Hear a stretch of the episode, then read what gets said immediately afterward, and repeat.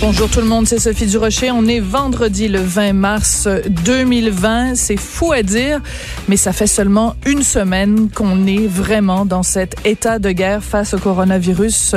On peut vraiment dire que c'est vendredi ou jeudi dernier vraiment que tout ça s'est mis en branle, qu'on a mesuré l'ampleur de la gravité de la situation on a l'impression que c'était il y a un siècle. On a l'impression que c'était dans une autre vie.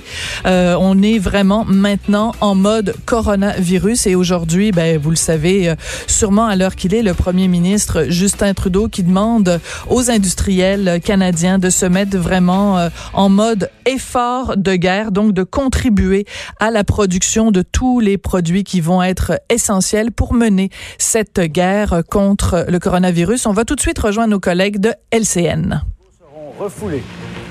Nous allons maintenant renvoyer les migrants irréguliers qui tentent de traverser la frontière. Les manufacturiers en renfort, industriels veulent participer à l'effort de guerre pour éviter une pénurie de matériel médical. Mise à pied massive à Air Canada, plus de 5000 agents de bord perdent leur emploi, les pilotes bientôt touchés.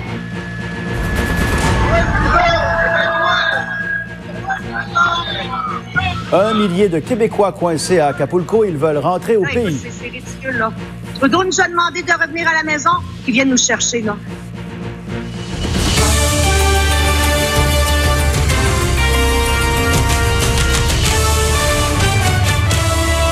Bon midi, Pierre. Bon midi.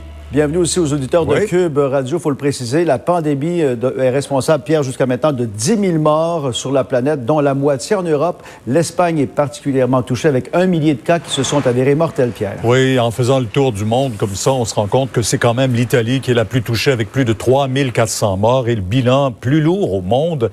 Le gouvernement italien qui envisage là-bas de nouvelles selon le syndicat. En fait, les employés concernés vont recevoir leur avis de licenciement mhm. dans les prochaines 48 heures. Et pendant que toutes ces mauvaises nouvelles s'accumulent, Pierre, il y a des milliers de fêtards qui ont défié le virus en continuant de faire la fête dans les bars, aussi sur les plages de la Floride.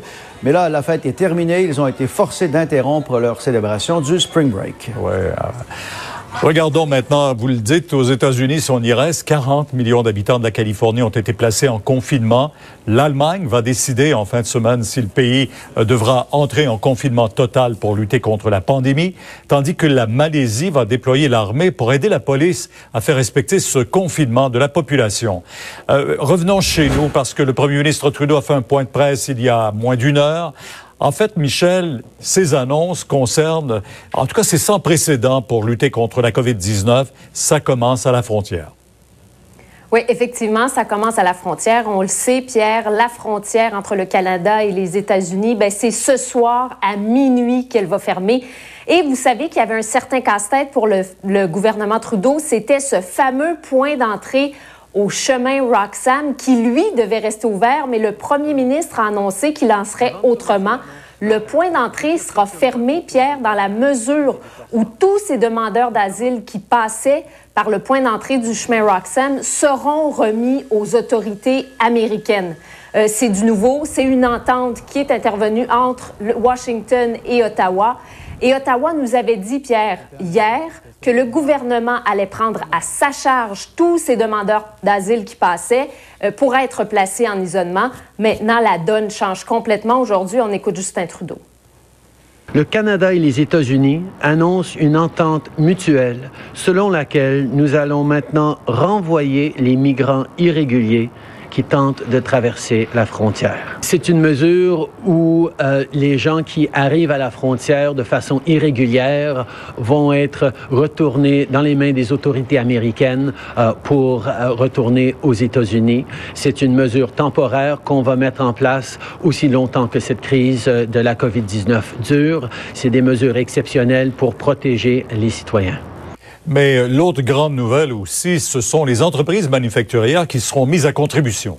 Oui, le Canada a lancé aujourd'hui un plan de mobilisation des industries. Ça fera en sorte, Pierre, que les manufacturiers qui veulent euh, modifier, réaffecter leur chaîne de production pour pouvoir fabriquer des masques, des gants ou encore des respirateurs, ben ça doit être plus facile pour eux de le faire. À nouveau, je vous invite à écouter Justin Trudeau